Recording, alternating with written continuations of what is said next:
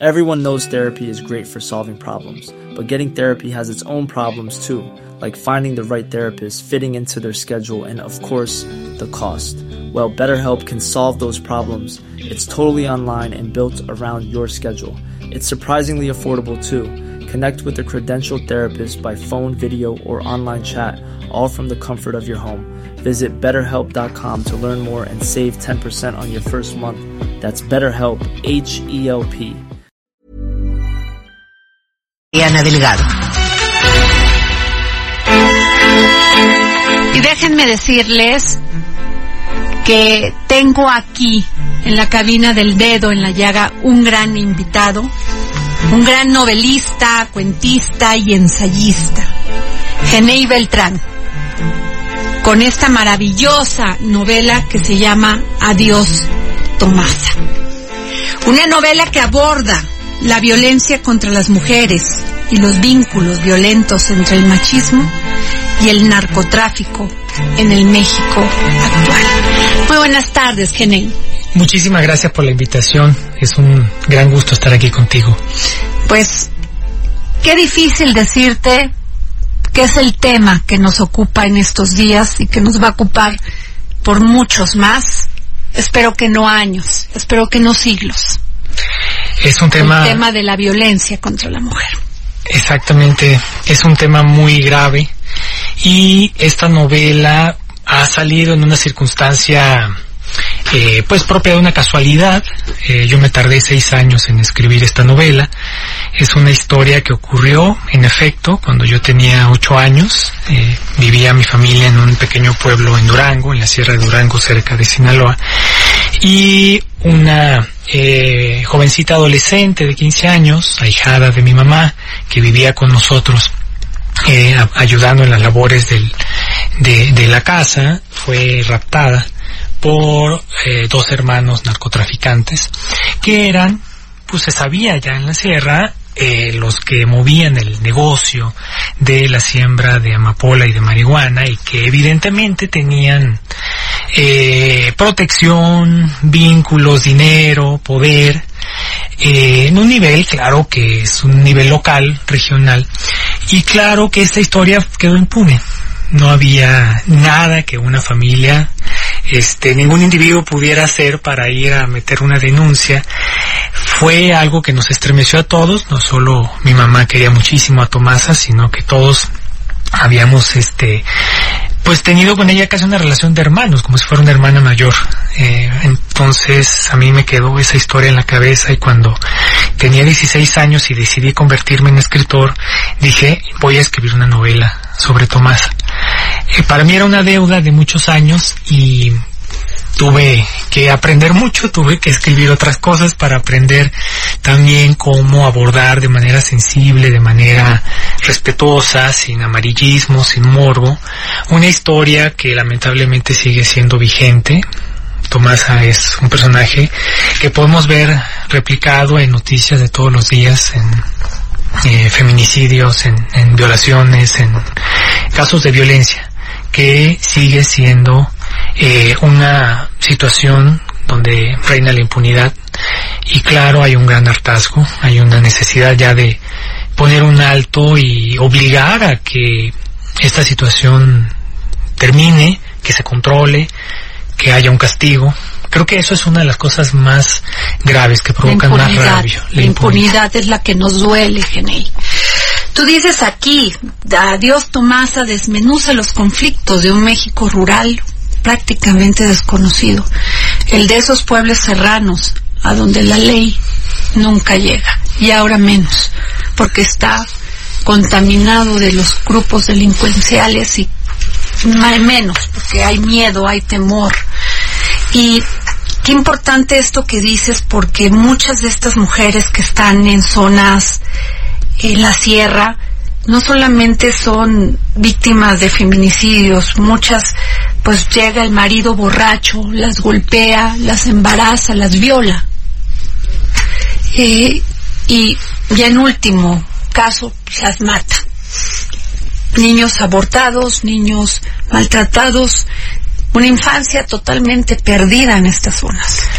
Sí, lamentablemente eh, es muy difícil recibir noticias de lo que está ocurriendo en el campo porque las noticias de violencia contra las mujeres que ocurren en universidades, que ocurren en ciudades, eh, llegan más fácilmente a nuestro conocimiento. Y en el campo predomina una educación machista, una educación patriarcal que a los niños varones desde chamacos se les educa a ver a las a las mujeres, a las jovencitas como objetos sexuales que estarán destinadas solo a la cocina y a la crianza de los niños. También hay que decir que es un, un espacio donde no hay horizontes educativos o profesionales para las mujeres. Eh, hay lugares donde solo hay primaria, cuando mucho secundaria, y no hay manera de alcanzar una independencia económica porque la principal fuente de ingresos es la siembra, ¿no?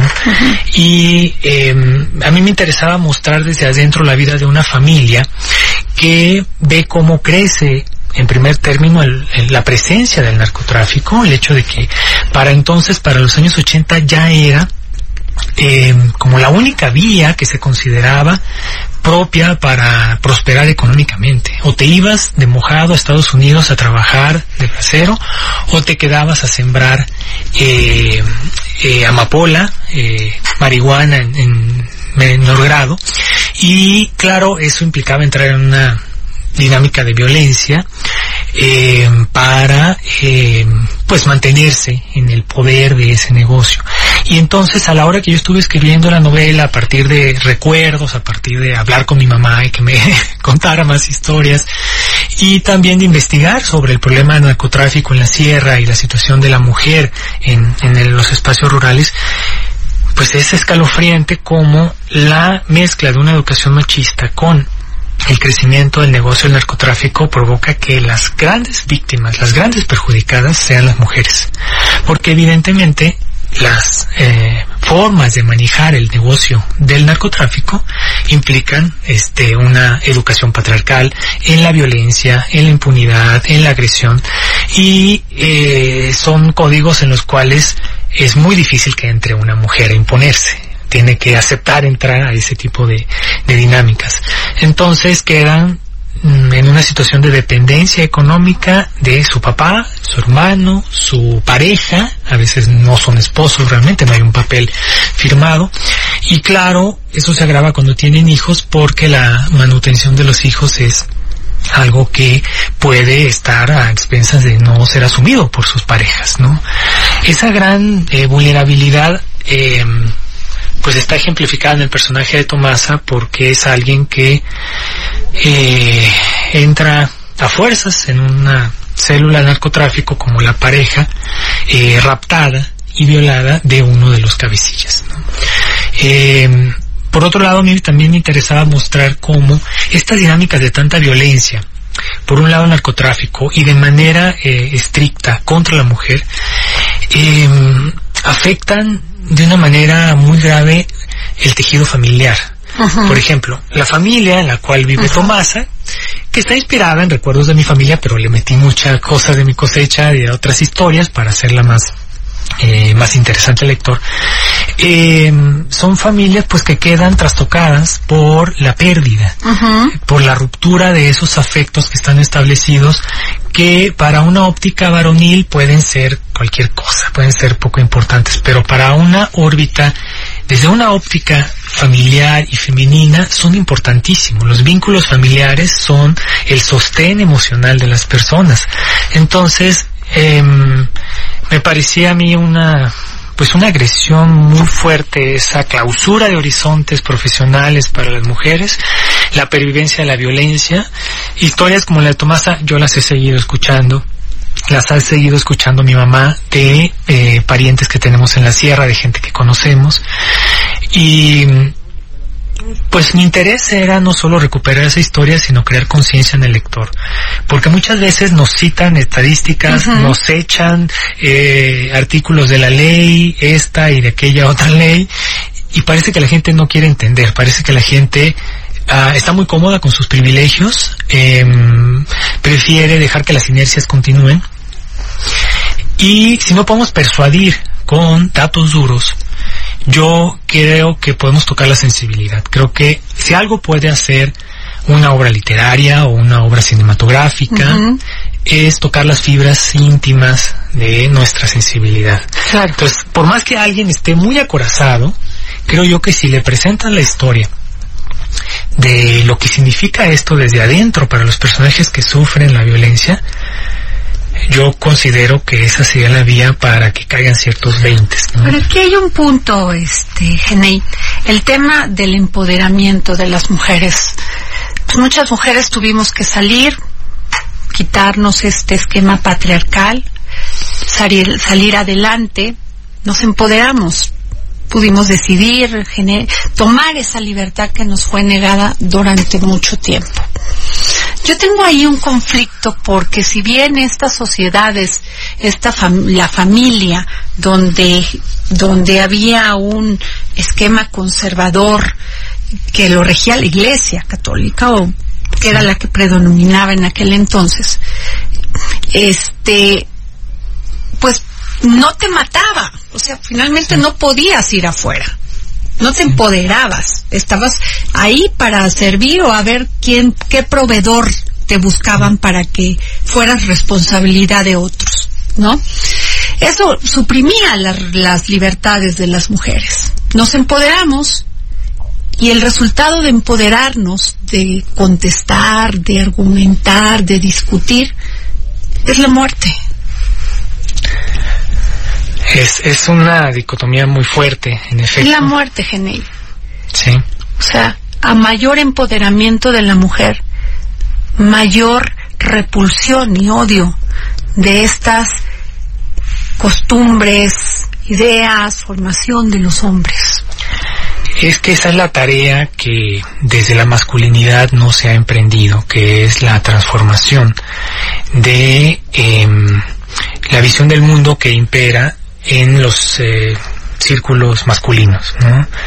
Porque esas complicidades eh, dan un sentido de pertenencia a los varones, agresores o eh, que solo de palabras son machistas, pero que tienen una actitud muy discriminatoria contra la mujer. Y son círculos donde esa complicidad parece no tener importancia, es decir, parece ser algo dado, ¿no? Eh, creo que la reeducación de lo masculino parte por la comprensión de la importancia que tiene la educación emocional. Algo que ocurre es que a los varones no se nos educa para sentir, se nos educa para hacer, para salir a conseguir un empleo y triunfar en la vida y lo que sea. Y se nos cuarta la posibilidad de establecer relaciones afectivas profundas, sinceras, donde no solo haya amor, sino que haya apego, haya cuidado. Compañerismo. Compañerismo, solidaridad, algo que es perdurable. Y entonces, pues uno lo ve, eh, por ejemplo, allá en la sierra, muchos niños, adolescentes son enviados a Estados Unidos a trabajar como mojados. A los 12, 13 años llegan allá con un tío a California o Idaho y el vínculo familiar que tienen con su madre, que tiende a ser una un vínculo profundo, ¿no? Por la importancia de la figura de la madre en los primeros años de vida, este, en cualquier ser humano, no solo allá en la sierra tiene que ser sacrificado, tiene que ser cortado porque lo que importa es traer dólares a la casa, ¿no? Y eso lo podemos replicar en prácticamente cualquier país y casi en cualquier época, ¿no? O sea, el hombre tiene que salir y a la hora de romper esos vínculos, luego cuando se establecen relaciones amorosas, relaciones de pareja, impera una idea del dominio, no una idea de la del compañerismo, una idea de pareja, de que somos y es por eso que tú ves ahora ese rompimiento del tejido social, porque menos más mujeres dicen ahora ya no acepto esas condiciones. Así es. Entonces ves pues que no hay matrimonios que se casan con esa función de llevar una relación este inteligente, de inteligencia emocional con un futuro, sino que pues, muchas veces te ves atrapado en una relación que no tenía ni sentido y muchas veces en provincia los padres van empujando a las mujeres para ver a qué machos se encuentran y que las pueda pues llevar en sus brazos. Exactamente, sí. Eh, esa tarea de transformar la, la forma de relacionarse que tenemos los varones, eh, sí ha sido se ha visto muy retrasada, se ha visto eh, como que ha habido una diferencia muy grande en la forma como se ha creado una conciencia a nivel institucional o en las leyes, en reglamentos que no se cumplen, que no se respetan, pero que están ahí y uno pensaría que ese es un primer paso, pero a nivel social han sido más bien las jóvenes, las mujeres, las que han despertado a esa conciencia de un nuevo pacto de relaciones de pareja y un nuevo pacto en el campo profesional.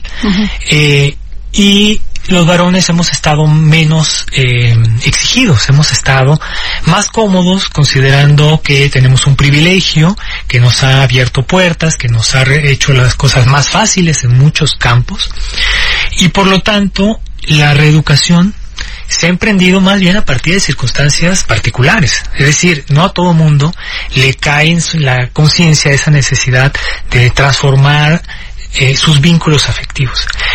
Esa educación emocional sí es fundamental que ocurra porque mi visión de cómo la gran mayoría de los varones hemos sido educados es de una gran agresión en contra de la sensibilidad del niño varón. Un niño a los 8 o 9 años escucha de sus hermanos mayores o de su papá o de sus tíos que hay que tratar a las mujeres de una manera, que hay que... Este, no, y entre más tengas, más tengas, más las trates mal, más macho eres. Y eso es verdaderamente una castración emocional. Sí, los castran. Una figura de autoridad cuya aprobación uno quiere, por supuesto, te está diciendo tienes que comportarte de una manera violenta para valer, para tener una valía. Y entonces desde ese momento inaugural de es cuando uno como niño descubre la otredad femenina, descubre a las compañeritas en el otro mesabanco y en la adolescencia empiezan las hormonas a hacer su trabajo, eh, todo está escenificado para un verdadero desastre no solo para desencuentros, sino también para cuadros de violencia. Eh, yo me permití en Adiós Tomás a retratar ese momento de cómo se siembra esa semilla de la agresión contra las mujeres en un niño de nueve años. Cómo se le habla del sexo, de qué manera tan, eh, no solo procaz, sino agresiva, se le hace creer que eso, en eso se juega su valía, ¿no? El respeto a los demás en el pueblo es si eres un desgraciado, si eres un patán. Si eres un patán. Y eres más, más este famoso, más del, ¿no? Más de respeto. Y entonces cuando el niño crece, es un niño que fracasa en sus relaciones. Lleva dos divorcios, está, que se muere de la soledad, que siente que necesita a alguien, y por supuesto que la forma que tiene ya inconsciente en su cabeza de relacionarse con las mujeres lo condena a que le van a dar un portazo en la cara o con quienes establezca una relación se van a decepcionar muy pronto y van a terminar esa relación. Claro. Entonces se condena eh, a esa incomunicación, a ese aislamiento, a esa pérdida de una riqueza sensible que todos los seres humanos tenemos, seamos varones o mujeres. todos necesitamos ese vínculo que viene, por supuesto, de nuestra relación cuando éramos bebés con nuestra mamá, con quienes nos cuidaban, ¿no? Esa lógica del consuelo afectivo, del cuidado, de las emociones es una de las grandes deudas de la masculinidad y forma parte de las reflexiones que este movimiento de las mujeres va a obligar a los varones a salir a la palestra y decir tenemos que hacer esto y no solamente este movimiento sino eh, escritores como tú Genei que se toman este tiempo y que pudiste haber escrito de otra cosa y preferiste escribir de Tomasa y de la agresividad, de la violación a sus derechos. Y a veces me imagino que Tomasa quiso gritar y nadie le escuchó. Exactamente, eso es lo más, eh, lo más duro, lo más eh, desolador. Yo quería que el lector sienta ese dolor, que el lector acompañe desde el corazón esa historia. Y la apuesta, yo creo que es la apuesta de todo escritor, de todo artista en general, es tocar la sensibilidad de quien se acerque a lo que escribimos, a lo que hacemos. Por favor, no se pierdan esta gran novela Adiós Tomasa de Genei Beltrán. Además tiene aquí un, un prólogo de Elena Poniatowska. Esta novela es impredecible, exigente y generosa. Elena Poniatowska. Muchas gracias, Kenei, por haber estado aquí en el dedo en la llaga. Muchísimas gracias, ha sido un placer. Gracias. Como todo lo bueno, las cosas terminan y hoy ya terminó el dedo en la llaga. Les deseo un gran fin de semana. Planning for your next trip? Elevate your travel style with Quince. Quince has all the jet-setting essentials you'll want for your next getaway, like European linen, premium luggage options, buttery soft Italian leather bags, and so much more. And is all priced at 50 to 80% less than similar brands. Plus, Quince only works with factories that use safe and ethical manufacturing practices. Pack your bags with high-quality essentials you'll be wearing for vacations to come with Quince. Go to quince.com/pack for free shipping and 365-day returns.